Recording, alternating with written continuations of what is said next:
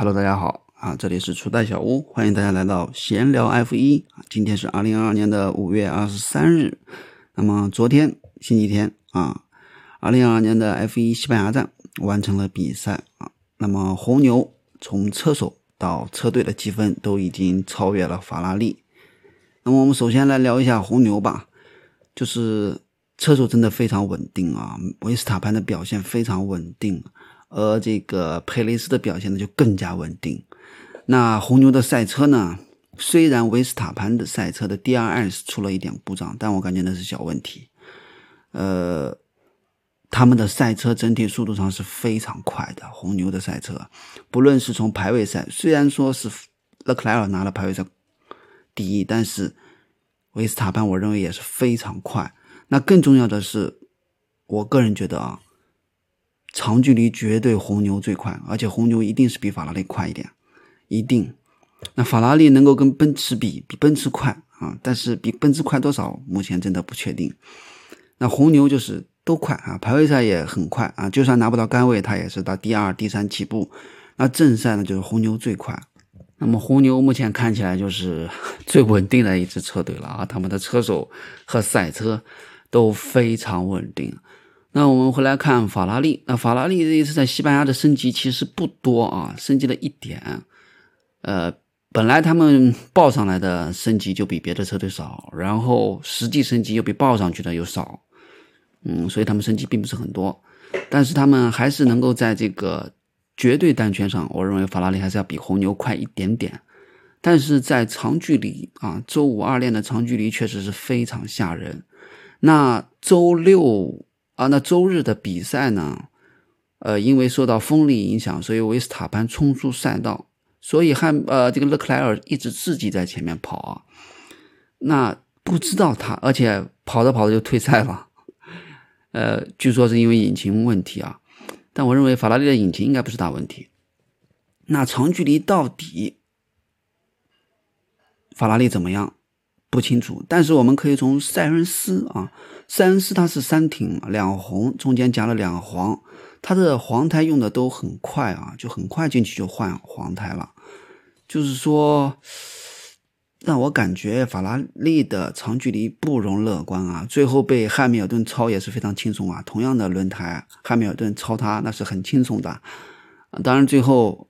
奔驰也是遇到了这个赛车上的问题啊，所以又被 又还给了塞恩斯啊，塞恩斯拿了个第四，呃，拿的相当惊险啊，因为他的长距离真的不快，他用黄胎跟在博塔斯后面跟半天超不了，对吧？然后换了红胎跟在博塔斯后面还是超不了，对吧？然后博塔斯的黄胎可能到达了一个啊时间点，他们才快速的接近。他才快速的接近博塔斯，但同时同样搭载后胎啊红胎，但是比塞恩斯仅仅晚了两三圈的汉密尔顿是非常快的接近塞恩斯，所以我对于法拉利的长距离啊，我觉得他现在肯定是不如红牛啊，你搞不好跟奔驰比啊，都有点怎么说？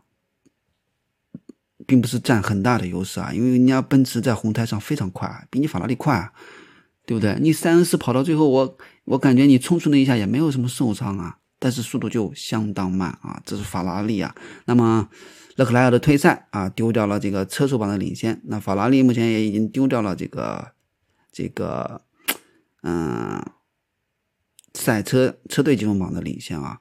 作为法拉利的车迷，我感觉已经没有什么无欲无求了。为什么？因为奔驰也上来了啊。呃，以这个车队策略的水平，想让法拉利在车不领、没有那么快的情况之下，去跟红牛、去跟奔驰去比这个策策略啊，法拉利是不可能的啊。法拉利是这几三家里面策略最差的、最笨的一个。所以我对于法拉利今年拿冠军，呃，除非他们的赛车非常给力。要不然，他跟红牛、跟奔驰比，真的是没有什么希望。然后呢，第三家就是奔驰了。那奔驰这一站啊，明显的解决了海豚跳啊，效果非常明显啊。他们的排位赛成绩虽然说零仍然差了零点五秒，但是啊，可以看见他们的进步是非常凶悍的。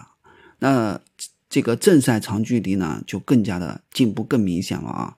当然了，这个跟红牛比，跟法拉利比例比呢，应该还是有一点差距，特别是跟红牛比，差距应该更大。呃，但是这足以影响了啊，足以能够影响，就是让这三家的策略在一个范围内，至少跟法拉利是在一个范围内，那法拉利就很难受了。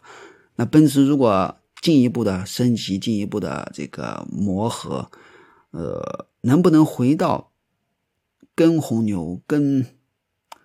法拉利竞竞争，我认为是很有希望的啊，因为，呃，突然间这个奔驰的引擎就不行了，我也不认不认为啊，所以说在这个动力单元没有什么问题的情况之下，空气动力哦啊，这个奔驰追上来的概率还是很高的啊，嗯，当然作为法拉利的粉丝呢，就比较伤心了啊，这下子就没戏了，戏就越唱越少了啊，好，那么。第四大车队现在看起来啊，就是阿尔法罗密欧，对不对？阿尔法罗密欧的车啊，真的是相当不错啊。但问题是，第一呢，就是这个周冠宇已经连续两站退赛了啊。但这一站也是遇到了引擎问题啊。但是我认为，特别是排位赛的时候啊，这个我认为车队还是犯错啊，就是你对于周冠宇的这个预期啊，有点低啊。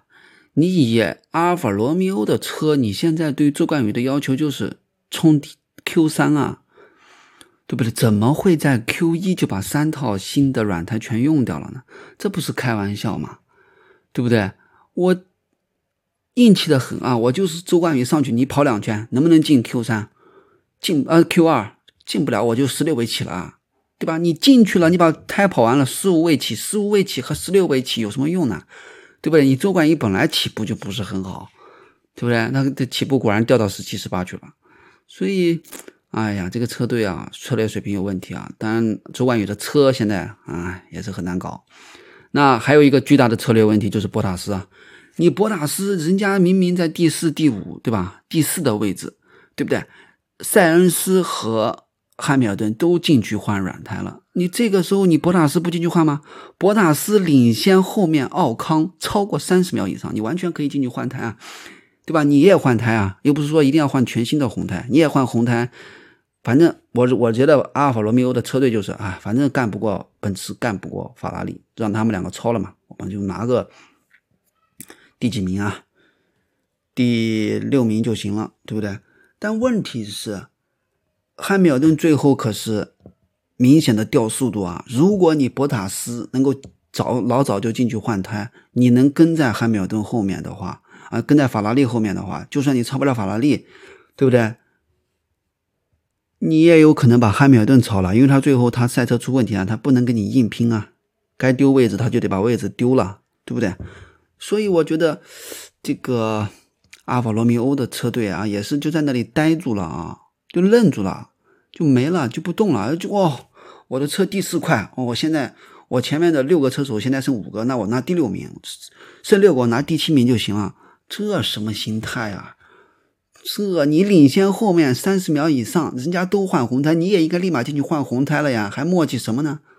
真是笨啊！又少拿分啊！那。阿尔聘啊，阿尔聘总的来说还在第第五车队，第五、第六的样子啊，对吧？第四、第五的啊，第五、第四、第五、第六啊，就是阿尔法罗密欧、阿尔聘和阿斯呃和这个迈凯伦了。那当然，这个哈斯这一站没有升级啊，实在是搞不清楚他到底在什么位置啊，因为他们跑着跑着又到后面去了。哈斯的长距离真的是难搞啊啊！当然，他们也。出现了一个巨大的错误，就是他们换了白胎，人家都不用白胎，他用白胎啊。回到迈凯伦啊，他们的升级我感觉不如预期哦。然后这个阿尔聘的升级的话，也达不到预期啊，也是一般。那最搞笑的就是阿斯顿马丁了啊，他们的升级真的是。反正在这个排位赛上面是他们的升级，我感觉是比比他们上一站还要差，比迈阿密比他们不升级的时候还要差。那长距离的时候呢，正赛的时候呢，他们感觉回到了他们没有升级之前我感觉比没有升级之前还要差，因为他们在迈阿密获得了应该是蛮不错的成绩啊。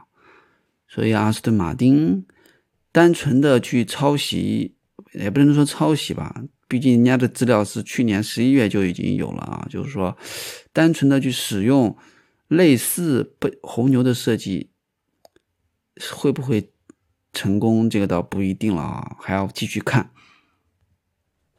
那威廉姆斯的话，现在就。铁定倒数第一了，对吧？他们就在倒数第一了，他们回不去了。这一站阿尔本，阿尔本也没办法创造奇迹了啊啊！那还有小红牛啊，小红牛也是跟梅森基之前应该是差不多的啊，也是还在那个位置啊。但是现在感觉哦，加斯利起步差啊，加斯利起步差。但是我认为小红牛的车队整个水平还是可以的。